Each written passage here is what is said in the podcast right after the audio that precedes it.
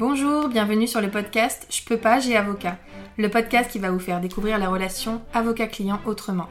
Nous sommes Anaïs Goulpeau et Sarah Kébir, avocates associées dans le cabinet Wave Avocat, et notre but avec ce podcast est de rendre l'avocat accessible. Ici, vous trouverez des discussions, des partages d'expériences, voire des confidences, mais aussi des réponses concrètes à vos questions juridiques dans nos domaines. Grâce à un langage adapté, des réponses claires et de la bonne humeur, nous espérons pouvoir répondre à vos questions et inquiétudes et peut-être vous donner une nouvelle vision de l'avocat.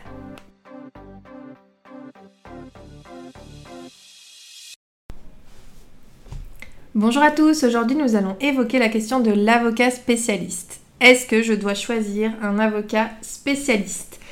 Alors est-ce que tous les avocats sont spécialistes? Comment fait-on pour le devenir? Et puis-je m'auto-proclamer spécialiste d'une matière?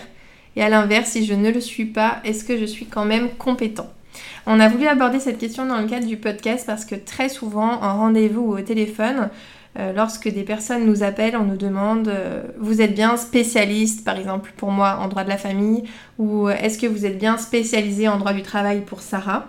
Et c'est une question à laquelle on avait un petit peu de mal à répondre jusqu'à très récemment, puisqu'il faut savoir que Sarah et moi sommes toutes les deux spécialistes depuis le mois de juillet 2021. Moi, je suis spécialiste en droit de la famille et Sarah est spécialiste en droit du travail. Donc on peut désormais répondre à cette question très simplement. Est-ce que vous êtes bien spécialiste? On répond donc oui, mais ça nous a permis d'aborder cette question qui est un peu plus complexe euh, que cela. Et donc pour vous, les non-initiés euh, au monde des avocats, on s'est dit que ça pouvait être intéressant. Donc on va répondre à toutes ces questions ensemble. Donc la première question d'Anaïs, c'était de savoir si tous les avocats sont spécialistes. La réponse est non. Euh, quand on devient avocat, on devient avocat. On est avocat, on a dans notre cursus euh, scolaire euh, eu des diplômes, parfois dans des matières particulières, un master 2 en droit du travail, un master 2 en droit de la famille, peu importe, mais on est avocat. Et euh, on peut intervenir théoriquement dans n'importe quelle matière, dans les limites de notre serment, puisqu'on est censé n'intervenir que si nous sommes compétents.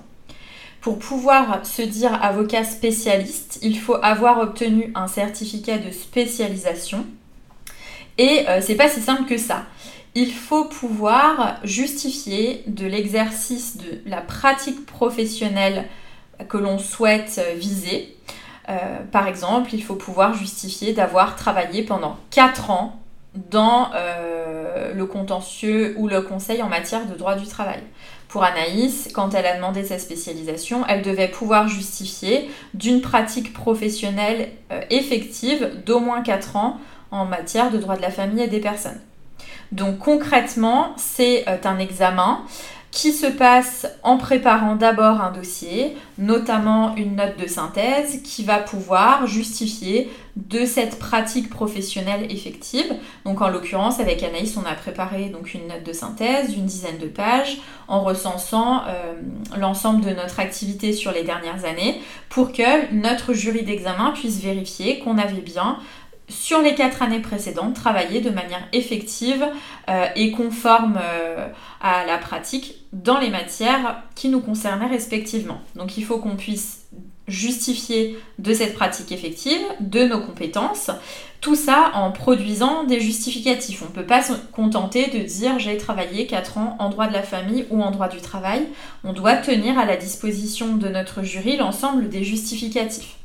Donc ça, euh, par exemple pour ma part, deux semaines avant l'examen euh, physique, euh, l'entretien oral, le rapporteur de mon jury m'a demandé la communication par voie postale de 400 dossiers, de pièces de 400 dossiers pour vérifier ce que j'avais pu écrire, la manière dont j'ai abordé mes dossiers et que le jury puisse effectivement constater si oui ou non mes compétences en la matière étaient adaptées et conforme pour obtenir la certification. Donc je viens de le dire, après ce travail, cette préparation dossier, on a un oral, on prépare un, entretien oral qui dure une heure devant un jury. On est examiné par nos pairs en partie, puisqu'on a deux avocats dans ce jury, un magistrat et un universitaire dans la matière concernée. Donc en l'occurrence pour moi en droit du travail et pour Anaïs en droit de la famille des personnes et de leur patrimoine. On l'a passé le même jour, à la même heure, dans deux villes différentes. Donc ça, Ce qui a été très drôle. Hein. Pas volontaire de notre part, il faut quand même bien le savoir. Bon, évidemment, on a voulu le faire en même temps, hein, donc euh, on a envoyé nos dossiers en même temps, et il se trouve que nos deux matières étaient euh, le même jour, mais dans deux villes différentes. Alors vraiment, pour le coup, par contre, à l'opposé, hein, parce que Sarah était à Strasbourg et moi j'étais à Montpellier, donc euh, rien à voir. mais on les a passés en même temps, ces examens. Donc on a effectivement passé cet examen et on en a un ressenti qui est complètement euh, différent. Oui. Euh, moi, pour le coup, donc, donc il faut savoir, Sarah vous l'a dit, c'est vraiment un examen. Donc déjà, premièrement, ça m'a fait assez bizarre de, de retourner en mode examen. Ça fait quand même quelques temps, même si on n'est pas très vieille. Euh, donc j'étais euh, stressée comme avant un examen, donc ça c'était euh, assez drôle. Et puis je savais pas trop à quoi m'attendre par rapport à, cet entretien d'une heure. Je pensais peut-être qu'on allait plus aborder mon exercice professionnel, etc. Et en fait, il s'est avéré que c'était quand même très pointu. Au niveau des questions, c'est allé très loin, c'est allé très vite. Il y a eu énormément de questions posées dans plein de domaines de ma matière euh, différents, donc c'est vraiment pas euh, une formalité, euh, ça c'est sûr. Ils vont vraiment loin dans les analyses de cas, dans les petites questions qu'on pourrait mettre du temps à, répondre en cabinet, qui nécessiteraient des recherches, etc. Donc c'était assez déstabilisant, mais enrichissant aussi. Honnêtement, mon jury a été est resté très euh, sympathique entre guillemets. Donc j'ai pas j'ai été un peu impressionnée et ça m'a demandé beaucoup d'énergie on va dire euh, de réflexion etc mais ça reste une bonne euh, une bonne expérience. De mon côté voilà j'ai pas mal vécu la chose. Au contraire j'ai trouvé ça très challengeant et j'étais contente vraiment de l'avoir fait et d'en être sortie. Bon après j'ai téléphoné à Sarah en sortant et là c'était une autre histoire.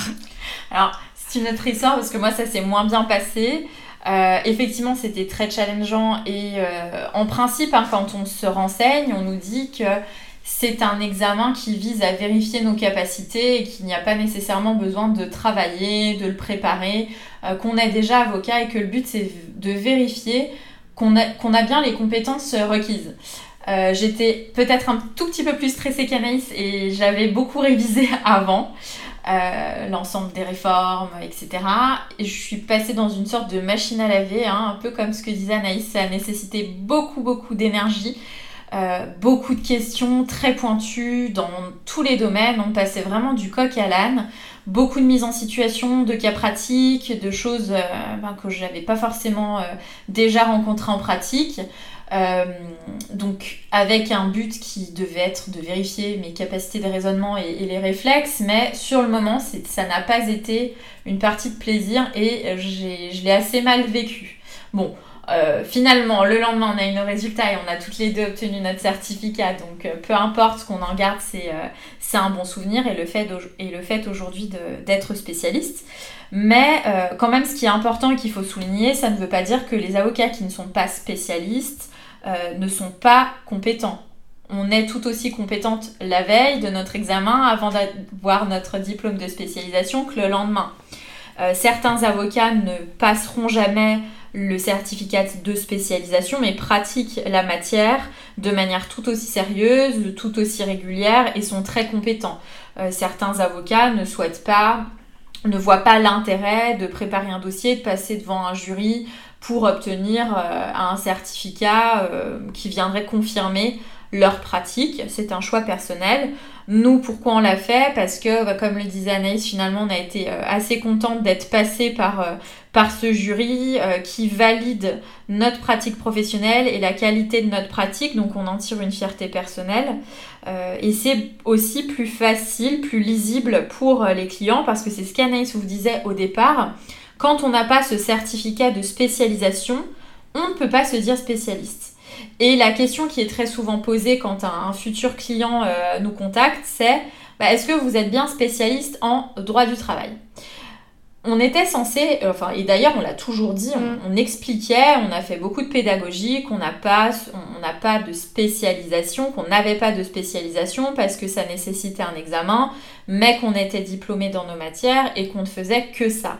Aujourd'hui, c'est beaucoup plus simple parce que quand on nous dit êtes-vous spécialiste, on dit oui et on n'a pas d'autres euh, questions à se poser. Donc, dans le respect de ces règles et de notre déontologie, c'était plus simple. Et ce qu'il faut savoir peut-être aussi, pour le préciser, c'est qu'il y a finalement assez peu d'avocats spécialisés. Euh, typiquement à Lyon, on est un peu plus de 3500 avocats. En droit du travail, j'avais regardé, il y a 150 hmm. avocats spécialistes. Et en droit de la famille et du des personnes et du patrimoine, une cinquantaine, il me hmm, semble. Peut-être, Donc il y a très peu d'avocats qui font cette démarche de spécialisation, donc on en a tiré euh, euh, une vraie fierté d'être reconnue comme compétente par, euh, par nos pairs. Le podcast, c'était vraiment est-ce qu'il faut que je choisisse un avocat spécialiste? Donc en gros, vous avez compris, le but c'était de vous expliquer ce que ça voulait dire avocat spécialiste, puisque en fait ça représente vraiment quelque chose, ce n'est pas juste du langage courant de demander à un avocat s'il est spécialiste. En lui demandant ça, on lui demande est-ce que vous avez un diplôme supplémentaire à celui d'avocat? Ça, c'est quand même aussi important. Mais comme on vous le dit, ce n'est pas parce que votre avocat n'a pas ce diplôme supplémentaire qu'il est incompétent dans son domaine. Voilà, ça, il faut vraiment faire attention. Par contre, c'est vrai que c'est plus lisible, c'est plus facile. Si vous cherchez avocat spécialiste euh, en droit de la famille, par exemple, ben, vous allez tomber sur des avocats qui ont passé cet examen mais euh, voilà, c'est pas forcément absolument euh, nécessaire. C'est comme quand on demande à quelqu'un, finalement, ça renvoie à cette question qu'on a déjà un peu abordée euh, dans le podcast aussi. C'est que est-ce qu'il y a certains avocats qui ne font qu'un domaine d'intervention, comme nous par exemple, mais qui en plus ont la spécialité comme nous Il y en a d'autres qui font qu'un domaine d'intervention euh, comme nous avant, mais qui n'ont pas la spécialité. Puis il y en a d'autres qui se disent un peu plus généralistes, qui vont aborder différents, euh, différentes matières, différents domaines, et qui vont pas vouloir rester cloisonnés dans un domaine. Sur ça, je peux vous renvoyer à l'épisode que nous avions fait avec notre consoeur Lauralice Bouvier, l'épisode 17. Elle considère qu'elle peut et qu'elle veut faire plusieurs matières. Et à l'inverse, on a d'autres confrères euh, consoeurs qui sont intervenus dans ce podcast qui considèrent pour eux qu'il vaut mieux être spécialiste. Donc là, c'est vraiment euh, ça dépend de chaque confrère. Euh, et le tout, il faut bien se souvenir qu'un avocat prête serment, on a un serment euh, où on, ne prend que les dossiers dans lesquels on s'estime compétent. Donc a priori, si un avocat accepte votre dossier, c'est qu'il s'estime compétent à la matière, spécialiste ou non. Et donc vous pouvez quand même avoir confiance par rapport à ça. C'est un petit teasing de la semaine prochaine, puisque le podcast qui sortira mardi prochain c'est un portrait d'avocat. Euh, on a interrogé notre consoeur Marie-Camille Favarel-Echen sur sa pratique. Elle n'est pas spécialiste parce qu'elle n'a pas la mention de spécialisation et pour autant, elle ne travaille que dans une matière bien spécifique qui est le dommage corporel. Donc vous pourrez suivre ce podcast la semaine prochaine. De notre côté, concernant la spécialisation, on n'a aucun regret. Ouais, aucun regret, beaucoup plus simple dans la communication et puis une petite fierté, il faut bien le dire quand même de notre part. Surtout qu'on a eu toutes les deux notre spécialisation euh, le même jour, au même moment et que franchement nos deux petits cadres dans notre salle d'attente de mention spécialisation, c'est vraiment au top dans nos nouveaux locaux. Donc on est très contente de ça. J'espère qu'on a bien répondu à votre question. Est-ce qu'il faut choisir un avocat spécialiste ou non? Et on vous dit à la semaine prochaine. Et on incite nos confrères qui écouteraient à passer cette, euh, cet examen pour qu'on soit plus nombreux à être spécialistes. À bientôt. Merci d'avoir suivi ce podcast. Pour nous soutenir, n'hésitez pas à nous laisser une note et un commentaire sur les plateformes de podcast. Vous pouvez également nous retrouver sur les réseaux sociaux Facebook, Instagram, LinkedIn et YouTube. N'hésitez pas également à nous laisser vos commentaires et avis. Nous vous laissons tous les liens sur les notes du podcast. À bientôt.